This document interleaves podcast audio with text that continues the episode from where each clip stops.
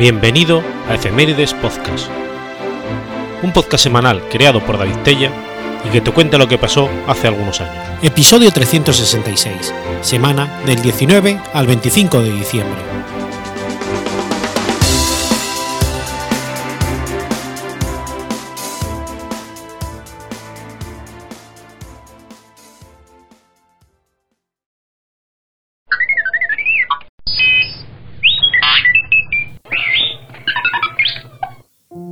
19 de diciembre de 1972. Despega de la Luna el Apolo 17.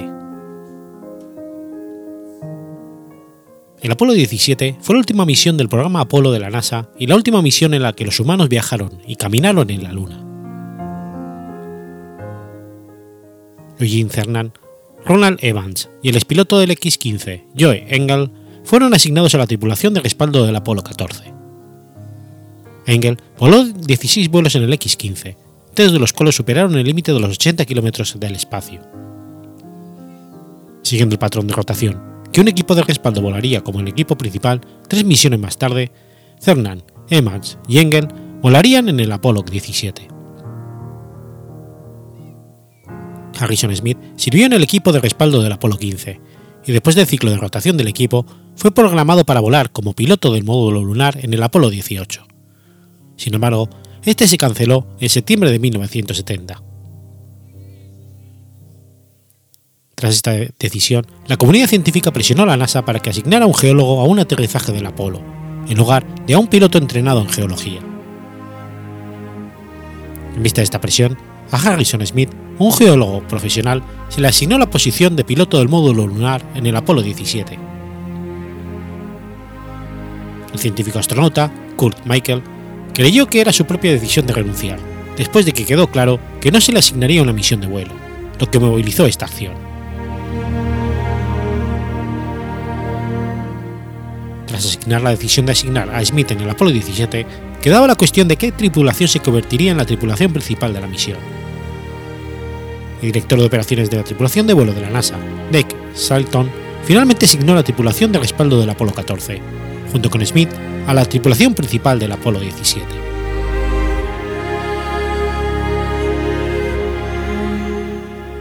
La tripulación principal del Apolo 15 recibió la asignación de respaldo ya, que esta sería la última misión lunar y la tripulación de respaldo no giraría a otra misión.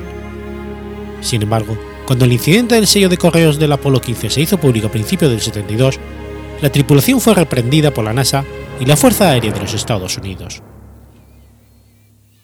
director de operaciones de la tripulación de vuelo, Dick Shelton, lo sacó del estado de vuelo y lo reemplazó con John y Duke de la tripulación principal del Apolo 16, y Rusa de la tripulación del Apolo 14 Prime y el Apolo 16.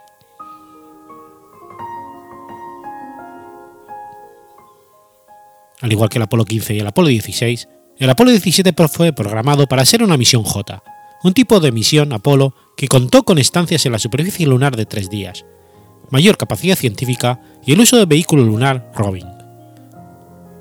Dado que el Apolo 17 iba a ser el aterrizaje lunar final del programa Apolo, los sitios de aterrizaje de alta prioridad que no habían sido visitados previamente se consideraron para una posible exploración. Se consideró un aterrizaje en el cráter Copérnico, pero finalmente se rechazó porque el Apolo 12 ya había obtenido muestras de ese impacto y otras tres expediciones del Apolo ya habían visitado las cercanías de Mare Imbrium. Un aterrizaje en las tierras altas lunares cerca del cráter Chico también fue considerado, pero fue rechazado debido al terreno accidentado encontrado allí y un aterrizaje en el otro lado lunar en el cráter Chiklovsky fue rechazado debido a consideraciones técnicas y los costos operativos de mantener la comunicación durante operaciones de superficie. También se consideró un aterrizaje en una región al suroeste de Mare Cosgrisium, pero se rechazó debido a que una nave soviética podía acceder fácilmente al sitio. Luna 21 finalmente lo hizo poco después de que se realizó la selección del sitio Apolo 17.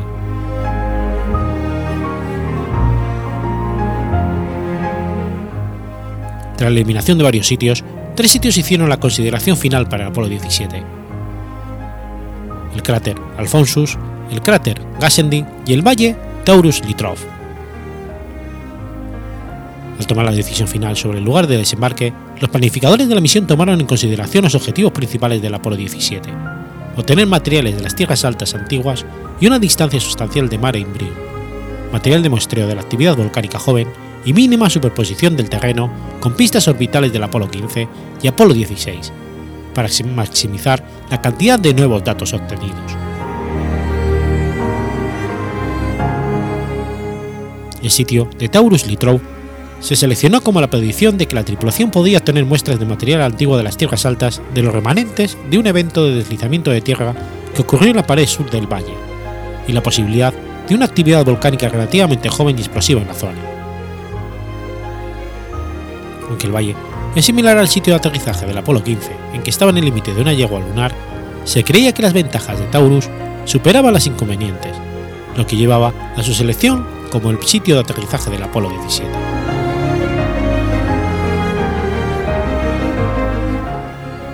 Apolo 17 fue el último lanzamiento tripulado del Saturno V y el último lanzamiento nocturno.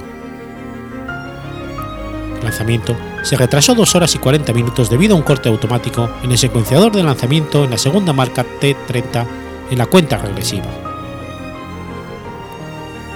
El problema fue rápidamente determinado como un error técnico menor. El reloj se reinició y se mantuvo en la marca del minuto T22, mientras que los técnicos resolvieron la falla para continuar con el lanzamiento. Esta pausa fue la única demora de inicio en el programa Apolo causada por este tipo de fallo de hardware. El recuento se reanudó y el despegue se produjo a las 12.33 horas. Se estimó que aproximadamente 500.000 espectadores observaron el lanzamiento en las inmediaciones del Centro Espacial Kennedy, a pesar de la hora de la madrugada. Fue visible tan lejos como 800 kilómetros. A las 7.46, la tercera etapa, SIVP, se encendió de nuevo para impulsar la nave hacia la Luna.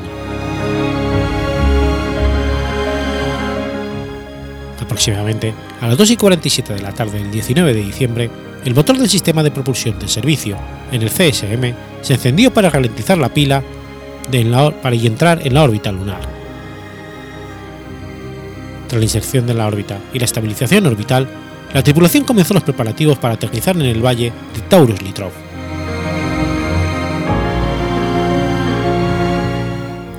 Tras separarse del CSM, el LM Challenger y su tripulación de dos, Eugene Cernan y Harrison Smith, ajustaron su órbita y comenzaron los preparativos para el descenso a Taurus Litrov. Mientras se preparaban para el aterrizaje, el piloto del módulo de comando, Ron Evans, permaneció en órbita para realizar observaciones, experimentos y, esperar el regreso de sus compañeros de tripulación unos días después. Tras completar sus preparativos para el aterrizaje, Cernan y Smith comenzaron su descenso al valle de Taurus en la superficie lunar. Varios minutos después de que se inició la fase de descenso, el LM se lanzó sobre el terreno, dándolo a la tripulación su primer vistazo al lugar de aterrizaje durante la fase de descenso, y permitiendo que Cernan guiara la nave a un objetivo de aterrizaje deseable, mientras Smith proporcionaba datos a la computadora de vuelo, esenciales para el aterrizaje. El LM aterrizó en la superficie lunar a las 2.55. Poco después, los dos astronautas comenzaron a configurarla para su permanencia en la superficie y comenzaron los preparativos para la primera caminata lunar de la misión. La primera caminata lunar de la misión comenzó aproximadamente cuatro horas después del aterrizaje, a las 6.55 de la tarde, del 11 de diciembre. La primera tarea de la primera excursión fue descargar el Lunar Robin Vehicle y otros equipos del LM. Mientras trabajaban cerca del rover, un guardabarros se rompió accidentalmente cuando Jen Cerna lo rozó y su martillo quedó atrapado debajo del guardabarros trasero derecho, rompiendo la extensión trasera. El mismo incidente también ocurrió en el Apolo 16 cuando el comandante John maniobraba alrededor del vehículo. Aunque este no era un problema de misión crítica, la pérdida del guardabarros hizo que Cernan y Smith quedaran cubiertos de polvo cuando el rover estaba en movimiento. La cuadrilla utilizó cinta adhesiva para solucionar el problema adjuntando un mapa del guardabarros dañado.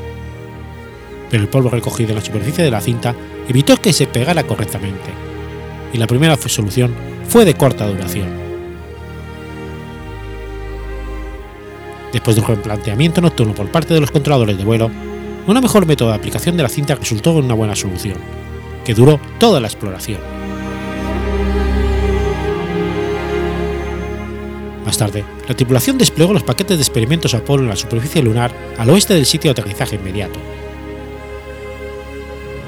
Completar esto, Cernan y Smith partieron en la primera travesía geológica de la misión hacia el cráter Steno al sur del lugar del alunizaje, durante el cual recolectaron 14 kilos de muestras, tomaron 7 medidas gravimétricas y desplegaron dos paquetes de explosivos, que después detonaron remotamente para probar los geógrafos que habían sido colocados por los astronautas y los sismómetros, que se habían colocado en las misiones anteriores de Apolo.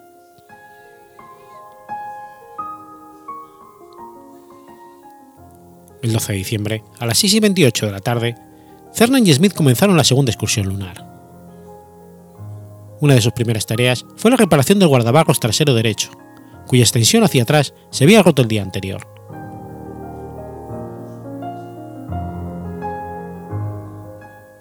Durante esta salida, la pareja tomó muestras de varios tipos diferentes de depósitos geológicos encontrados en el valle, incluida la avalancha en la base del, macizo sur, el suelo de color naranja en el cráter Shorty y la, expulsión del cráter Camelot. La tripulación completó este paseo lunar después de 7 horas y 37 minutos. Recolectaron 34 kilos de muestras, desplegaron tres paquetes más de explosivos y tomaron siete medidas gravimétricas. el tercer paseo lunar, comenzó a las 5.56 de la tarde del 13 de diciembre. Durante esta excursión, la tripulación recolectó 66 kilos de muestras lunares y tomó nueve medidas gravimétricas. Condujeron el rover al norte y al este del lugar de aterrizaje y exploraron la base del macizo norte, las colinas esculpidas y el inusual cráter Van. Antes de terminar el paseo lunar, la tripulación recolectó una roca, una brecha y la dedicó a varias naciones diferentes que estaban representadas en el centro de control de la misión de Houston. Una placa ubicada en el LM que conmemora los logros alcanzados durante el programa Apolo se dio a conocer.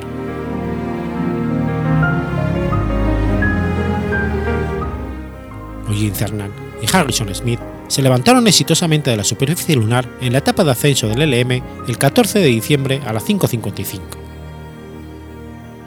tras el reencuentro y acoplamiento exitoso con Ron Evans en el CSM en órbita, la tripulación transfirió equipos y muestras lunares entre el LM y el CSM para regresar a la Tierra. Tras esto, la etapa de ascenso del LM se cerró y se lanzó a la 1.31 de la mañana del 15 de diciembre. La etapa de ascenso se estrelló deliberadamente en la Luna en la colisión registrada por sismómetros desplegados por el Apolo 17 en la expedición anterior, el 17 de diciembre, durante el viaje de regreso a la Tierra, Ron Evans realizó con éxito una caminata espacial de una hora y siete minutos para recuperar la película expuesta del compartimento para instrumentos en el exterior del CSM. El, 17, el 19 de diciembre, la tripulación desechó el SM ya que no se necesitaba, dejando solamente el CM para regresar a la Tierra. La nave espacial Apolo 17 volvió a ingresar a la atmósfera de la Tierra y aterrizó a salvo en el Océano Pacífico a las 2 y 25 de la tarde, 6,4 kilómetros del barco de recuperación, el USS Ticonderoga. Fernand, Evan y Smith fueron recuperados por un helicóptero de recuperación y se encontraban a salvo a bordo del barco de recuperación 52 minutos después de aterrizar.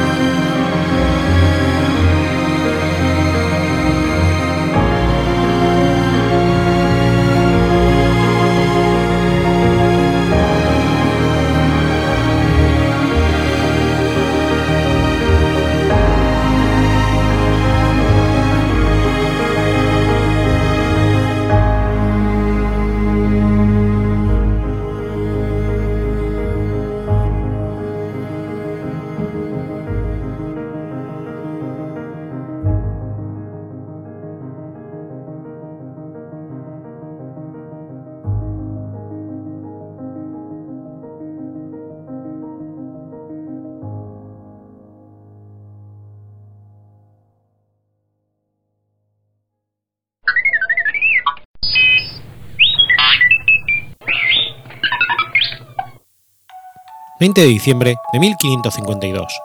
Muere Catalina de Bora. Catalina de Bora fue una monja católica alemana que se convirtió al protestantismo.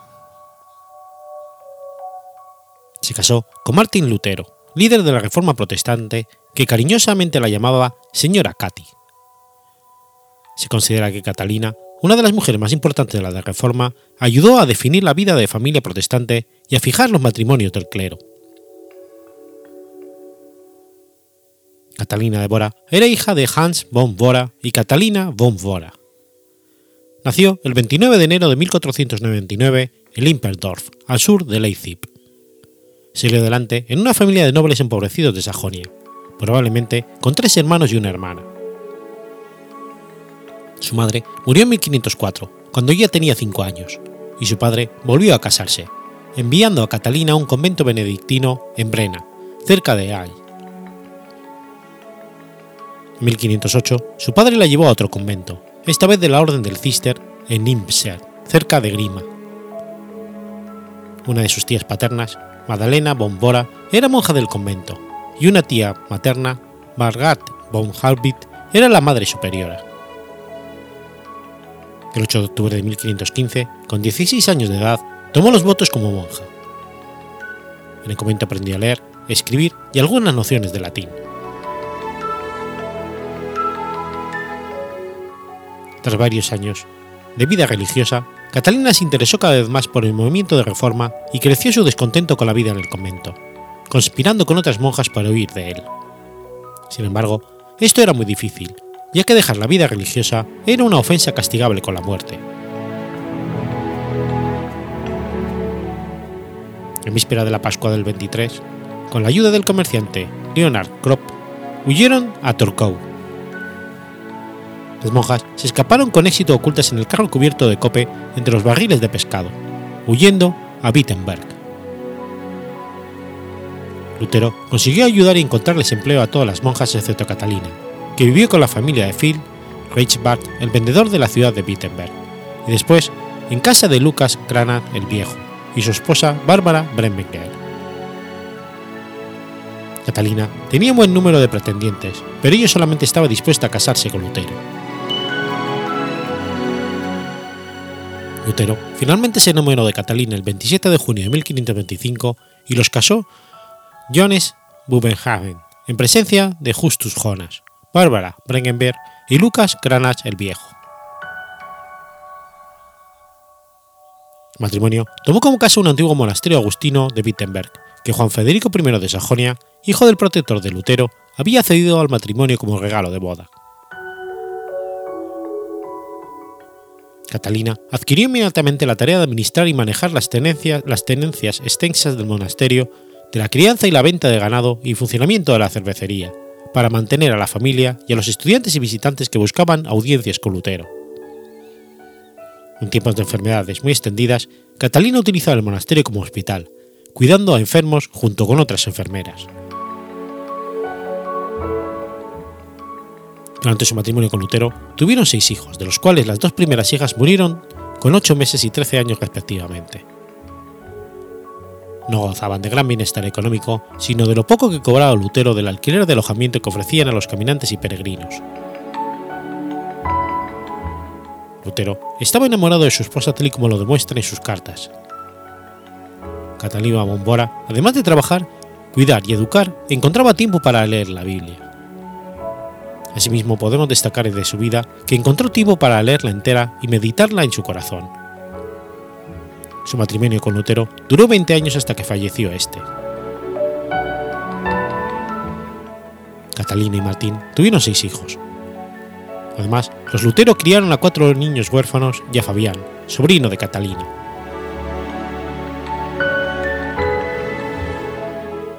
Cuando murió Martín Lutero en 1546, comenzaron los problemas financieros para Catalina, ahora sin el sueldo de Lutero como profesor y pastor. Le ofrecieron la posibilidad de mudarse a la vieja abadía, pero la propuesta fue rechazada inicialmente. Al poco tiempo, Catalina tuvo que huir a Magdeburgo debido a la guerra de Esmalcalda. El acercamiento de la guerra forzó otra huida en 1547, esta vez a Blumwich. En julio de ese año se acaba la guerra y vuelve a Wittenberg. Los edificios y tierras del monasterio habían sido destruidos y estaban llenos de basura. Económicamente no podían permanecer allí. Gracias a la generosidad de Juan Federico I de Sajonia y los príncipes de Anhalt, permanece en Wittenberg hasta 1552, cuando un brote de peste negra lo fuerza a salir de la ciudad una vez más. Yotargau, donde su cargo estuvo implicado en un accidente cerca de las puertas de la ciudad que le causó una rotura de pelvis entre otras heridas. Catalina murió en Torgau tres meses después, el 20 de diciembre de 1552, a los 53 años de edad. Fue enterrada en la iglesia de Torgau, lejos del sepulcro de su marido en Wittenberg.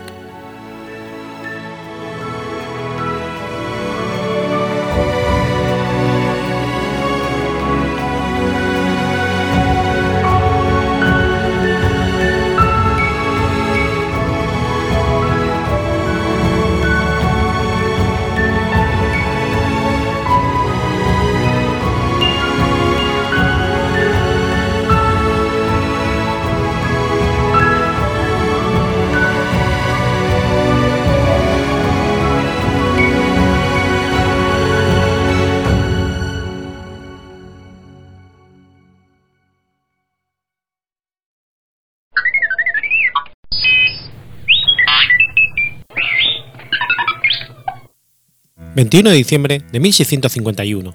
Nace Tomás Vicente Tosca. Tomás Vicente Tosca y Mascó fue un matemático, arquitecto, filósofo y teólogo español, uno de los creadores del movimiento de los novatores. Nació en Valencia en 1651, hijo de Calixto Tosca de los Ares, doctor en medicina y catedrático del Estudio General a mediados del siglo XVII Realizó sus estudios en la universidad, donde se graduó como maestro de artes y doctor en teología. El 31 de octubre de 1678 fue ordenado sacerdote e ingresó en la congregación del Oratorio de San Felipe Neri, donde ejerció importantes cargos. Según Mayans, la persona que más influyó en la formación científica de Tosca fue Félix Falcó de Beloachaga, que le aportó libros e instrumentos matemáticos.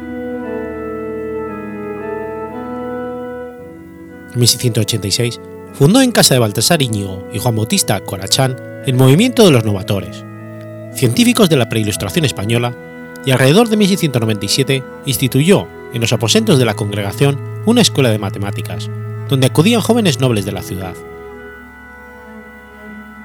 Aunque la escuela dejó de ser frecuentada en 1705 debido a la guerra de sucesión, otros testimonios sugieren que la escuela continuó al menos hasta después de 1707.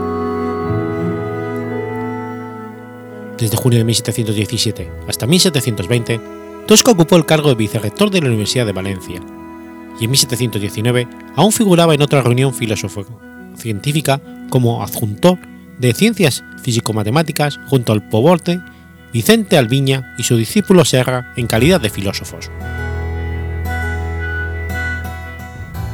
Al igual que Corachán, Tosca asistió a la ciudad en varias cuestiones tipo técnico, como la relativa al puerto del Grao.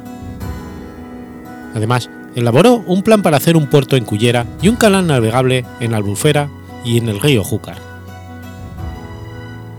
Asimismo, se interesó por la cartografía, el dibujo y la arquitectura, como muestra la realización de diversos trabajos y dictámenes arquitectónicos. Dibujó también un plano de la ciudad que concluyó en 1704 y fue modificado y actualizado posiblemente por Antonio Bordazar, y grabado por José Fortea hacia 1738. En 1716 se celebró en Valencia los comicios generales de los mínimos, a los cuales asistió el principal discípulo de Manuel Maigán, Jan Sagens, partidario del automismo y de la renovación de la filosofía escolástica. Atacado por sus compañeros más conservadores, fue defendido por Tosca, lo que derivó en una gran amistad entre ambos, Tosca dejó un importante volumen de manuscritos, la mayor parte de los cuales no se han encontrado. Sus obras de carácter científico son los compendios. El compendio matemático lo publicó el editor valenciano Antonio Bordazar y constaba de nueve volúmenes. También editó por separado volumen 1 y los tratados de arquitectura civil, Montea, cantería y relojes, hecho que fue un buen, un buen indicador de la gran acogida y difusión que tuvo la obra en todo el ámbito hispánico durante el siglo XVIII. Por su parte, el Compendium Philosophicum constaba de cinco volúmenes y fue reeditado por Gregorio Mayans en siete volúmenes con una biografía de Tosca redactada por el mismo Mayans. En el momento de su muerte en 1723, se encontraba trabajando en Compendio Teológico.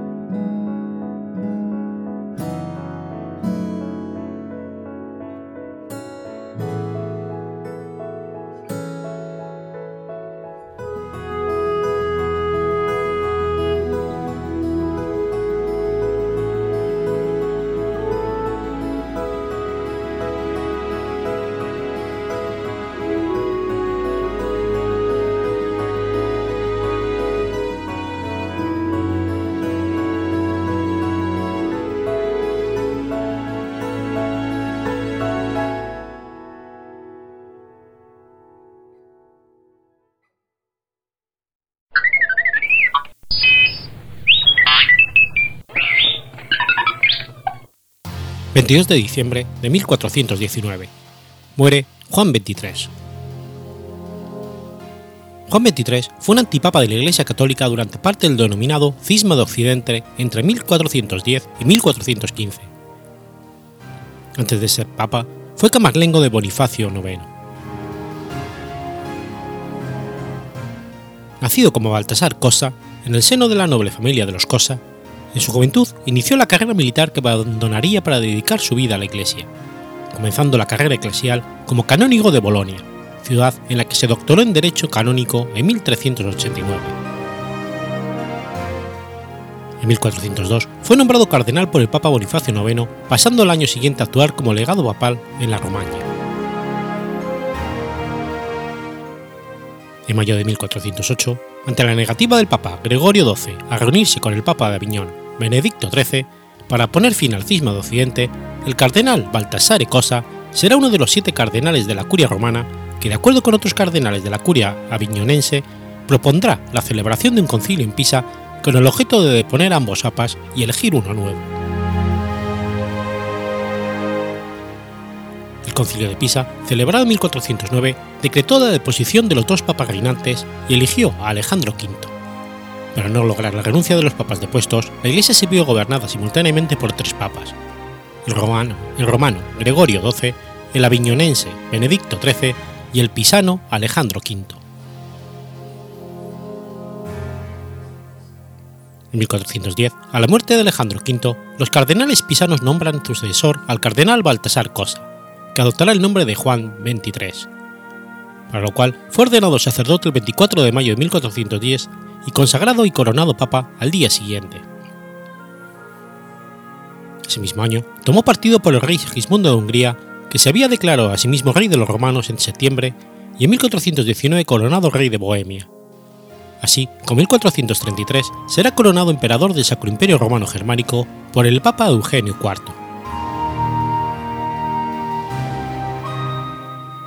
Como papa, apoyó, en la disputa por el reino de Nápoles, a Luis de Anjou frente a Ladislao I de Nápoles, que era partidario del Papa Gregorio XII. En 1411, Luis de Anjou y Juan XXIII se dirigieron a Roma al frente de un ejército y derrotaron a Ladislao I en la batalla de Rocaseca.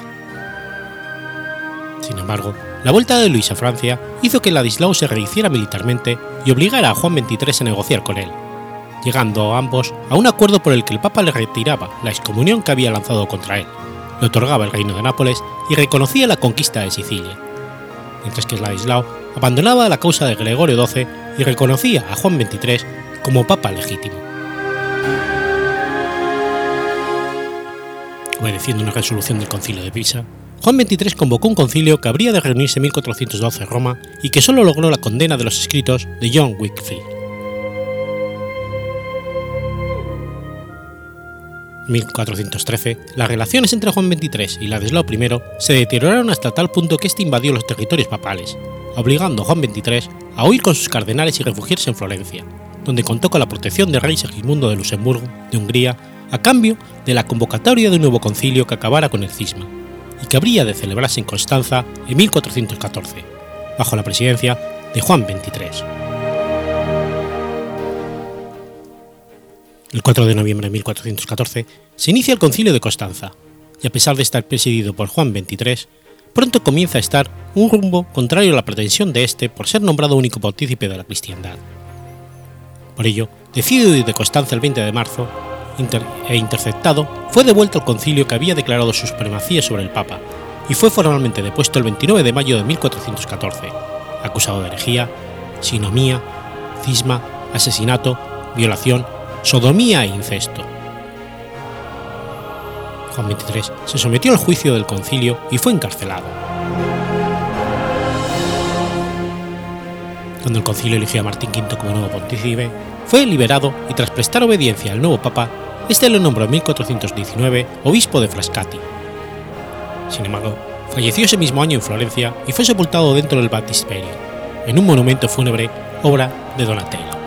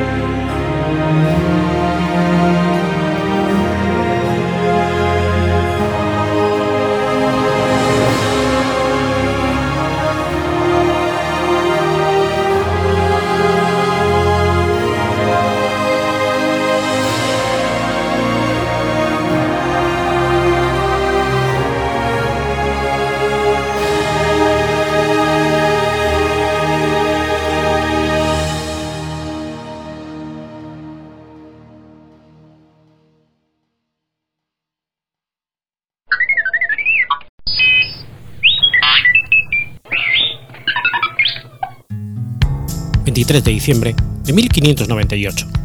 Ocurre la batalla de Curalaba.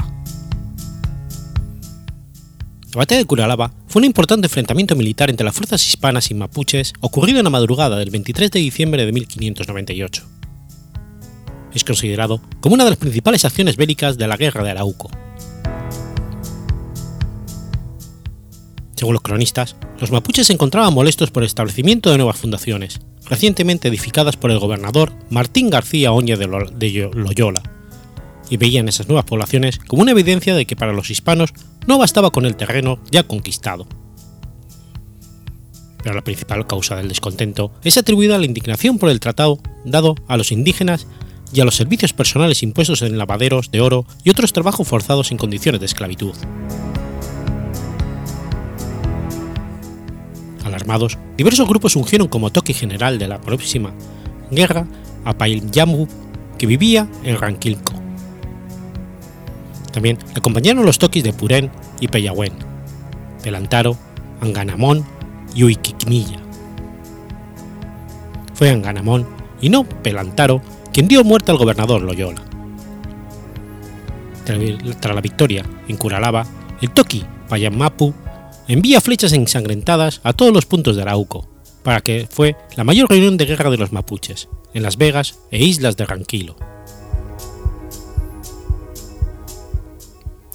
1597 el gobernador García Óñez de Loyola ordenó construir un fuerte en Yumaco. Llegado el invierno de ese año, Loyola instruyó al capitán Andrés Valiente y un pequeño grupo de soldados que defendieran a toda costa el fuerte recién construido hasta la primavera pero en el invierno del año siguiente, los mapuche, al mando del Toki mayor Payamapu, destruyeron Lumaco y se hicieron con piezas de artillería, arcabuces y otras armas. A mediados de diciembre de 1598, el gobernador García Oñez de Loyola se encontraba en la ciudad de la Imperial. Venía de recorrer las fundaciones más australes del reino, Valdivia, Osorno y Villarrica, en visita de inspección y tratando de enganchar a algunos soldados que engrosaran sus filas para la campaña que se proponía llevar a cabo a la brevedad contra los mapuches no sometidos. Entonces, el capitán Hernando Vallejo, jefe de la ciudad de Angol, le envió un mensajero indígena, solicitando urgente socorro, pues creía que sería atacado de un momento a otro. Los clanes de Purén estaban evidentemente sublevados.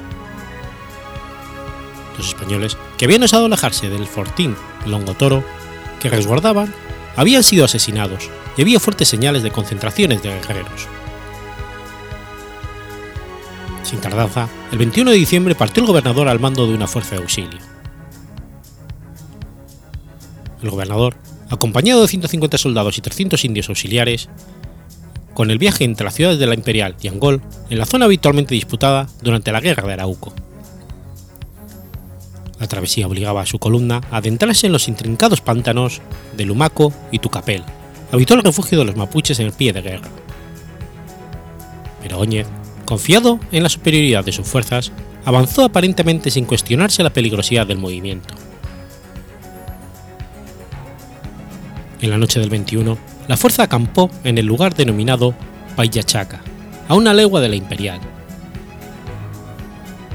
Al día siguiente, la columna avanzó sin novedad, nueve leguas. Tras esta segunda jornada acamparon en un paraje llamado Curalaba, junto al río Lumaco, cercado por cerros abruptos y a un costado del camino real. Al frente estaban las ruinas del fuerte Lumaco, construido por Loyola tras décadas de intentos fallidos en 1597. Fuerte sufrió asedios constantes de los indígenas hasta que fue destruido en el invierno de 1598. Por lo tanto, Curalaba era la opción más segura y viable para pernoctar por parte de los españoles. La imprevisión de la tropa y sus jefes fue entonces notoria. Soltaron sus cabalgaduras para que pastaran y acamparon sin despachar partidas de exploradores. Simplemente se establecieron turnos de vigilias, que producto del relajamiento de la disciplina militar que imperaba las tropas españolas, posiblemente no fueron cumplidos a cabalidad. Los españoles después supusieron que el mismo mensajero indígena que llevó el mensaje de Angol al imperial previno las fuerzas mapuche del camino que debía tomar la caravana de Oñe de Lozoya. Como sea, la Futa Toki, Paiyamapu y su Toki, Pelontraru, habían concentrado sus fuerzas en las cercanías. Reunió allí su avanzada de unos 300 mapuches, que dividió en tres cuadrillas. Se reservó el mando de una de ellas y entregó las otras, a las otras dos a los locos Ankananumu y Oakimilla, de Lumaco. El ataque, tras un sigiloso avance nocturno, se desató en los primeros momentos del alba del día 23 de diciembre. El ímpetu de los indígenas sorprendió a los españoles en el mayor descuido y desorganización. Muchos soldados castellanos trataron de huir despeñándose en un barranco cercano. Solo un arcabucero alcanzó a disparar un tiro solitario, antes de ser muerto de un macatazo. El gobernador no alcanzó a vestir su armadura y aunque logró tomar su escudo y espada y empeñar la lucha por breves momentos, Ankamenamun le dio un lanzazo dándole muerte. Los españoles murieron casi en su totalidad. El gobernador pereció, al igual que el corregidor de Angol, capitán Juan Guirado, el capitán Antonio de Galleguillos y Villegas, y algunos frailes franciscanos que acompañaban a la comitiva. Según la tradición, sobrevivieron solo dos españoles, el clérigo Bartolomé Pérez y el soldado Bernardo de Pereda. El primero fue canjeado por los indígenas dos años después, y el último quedó en el campo de batalla con 23 heridas, por lo que fue dado por muerto aunque sobrevivió.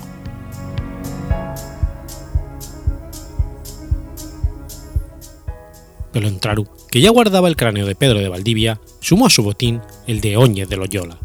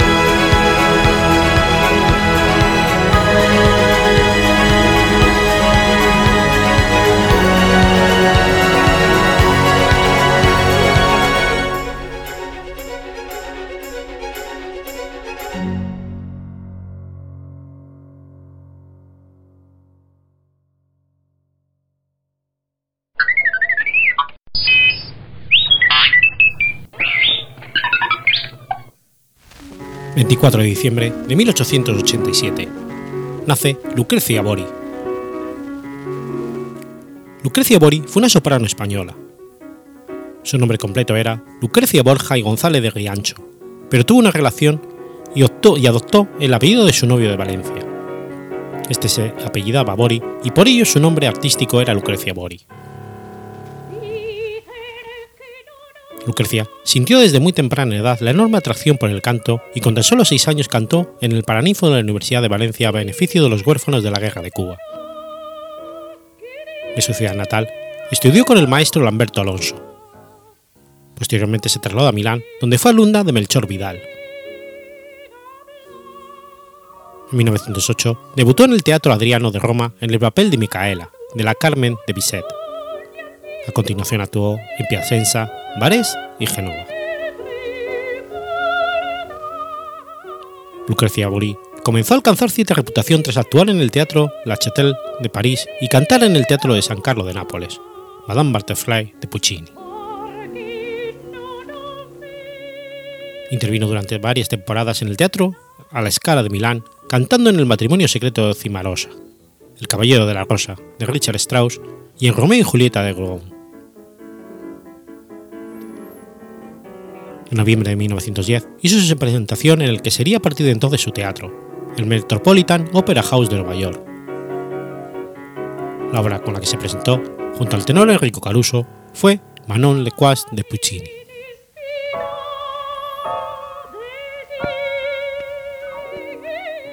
En 1913, el director de orquesta Arturo Toscanini la eligió para cantar el Bussetto de Balfantas de Verdi, con motivo del primer centenario del nacimiento del compositor. Durante los muchos años en que fue reina del Metropolitan, su repertorio comprendía, entre otras, las, siguientes óperas: Fausto de Gounod, Mefistófeles de Boito, Manon de Massé, Miñón de Ambroise Thomas, La Hora Española de Ravel, Iris Mascagni y El Amigo Fritz, así mismo de Mascagni. 1915 estrenaron en el Metropolitan Opera House, junto al barítono Antonio Scotti y bajo la dirección musical de Giorgio Polacco, la ópera La Orocolo de Franco Leoni. En el propio Metropolitan, y siempre en 1930, cantó I Pagliacci de Lombocalo, junto al tenor Giovanni Martinelli y el barítono Giuseppe Tanis. En el 31 cantó La Bohème de Puccini, junto al tenor Giovanni Martinelli. La, tra Traviata con el barítono Giuseppe Danis. Peleas en Masil de Debussy junto con el contralto Marion Telba. Johnson, el barítono Lawrence Tibet.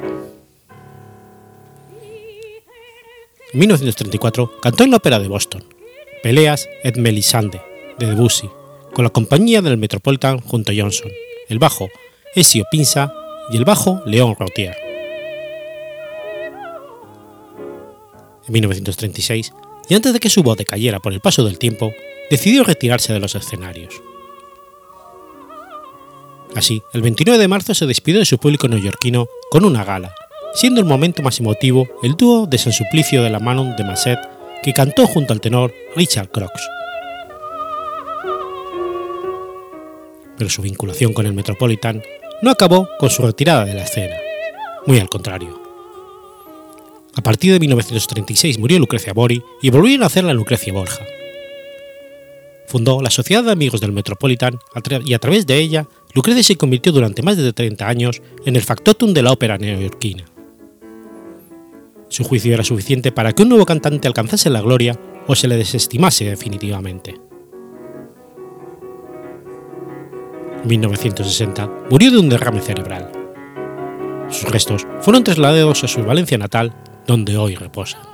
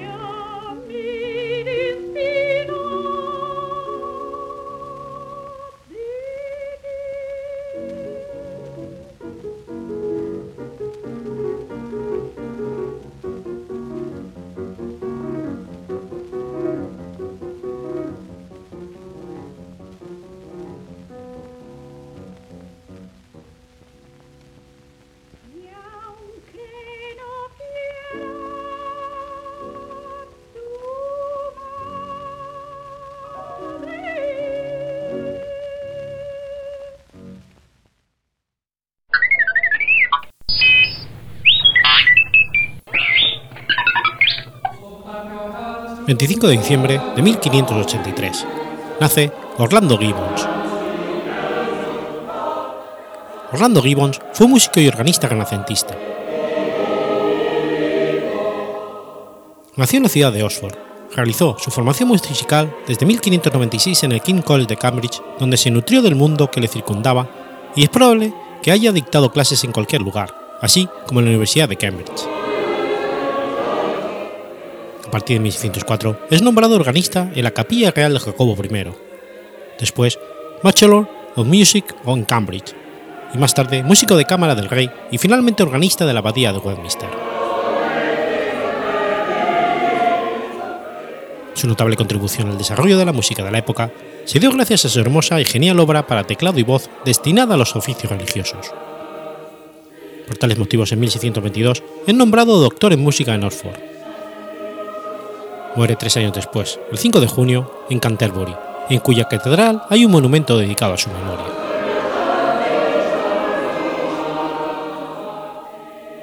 Gibbons nació en Oxford y allí fue bautizado. Entre 1596 y el 98 cantó en el coro de la Universidad del Rey, en Cambridge, donde su hermano Eduardo Gibbons, el mayor de los cuatro hijos de William Gibbons, fue maestro del coro. Su segundo hermano, Ellis Gibbons, fue también un compositor prometedor, pero murió joven. Orlando entró a la universidad en 1598 y consiguió el grado de bachiller en 1606. Jacobo I lo nombró caballero de la Capilla Real, donde sirvió como organista desde 1516 hasta su muerte. En 1623 se convirtió en el organista en la Capilla Real, con Thomas Tomkins como aprendiz. También tuvo el puesto de, virginalista de cámara en la corte del príncipe Carlos y organista en la abadía de Westminster. Murió a los 41 años, 41 años en Canterbury de apoplejía. Fue uno de los compositores ingleses más versátiles de su tiempo. Escribió varias obras para tecla, así como 30 fantasías para violas, un buen número de madrigales y muchos populares himnos religiosos. Su música de coro se distingue por su gran habilidad de contrapunto, combinada con su maravilloso don para la melodía. Su más conocido himno es This is the Record Young, que marca un texto de adviento solo para tenor y contratenor, alternando con todo el coro. El solista debe tener una considerable facilidad técnica en determinados puntos y a la vez debe expresar la técnica retórica del texto sin ser rimbombante. También hizo dos settings mayores en vísperas, el Short Service y el Second Service. Los himnos complejos de Gibbons incluyen el expresivo O Lord, In My Wrath y la extensión Day, Atem of Clap, Your Hands Together para ocho voces. Contribuyó con seis piezas a la primera colección impresa de música de teclado en Inglaterra, Parterni, publicado en 1911. Las obras supervivientes de Gibbons para teclado comprenden unas 45 piezas.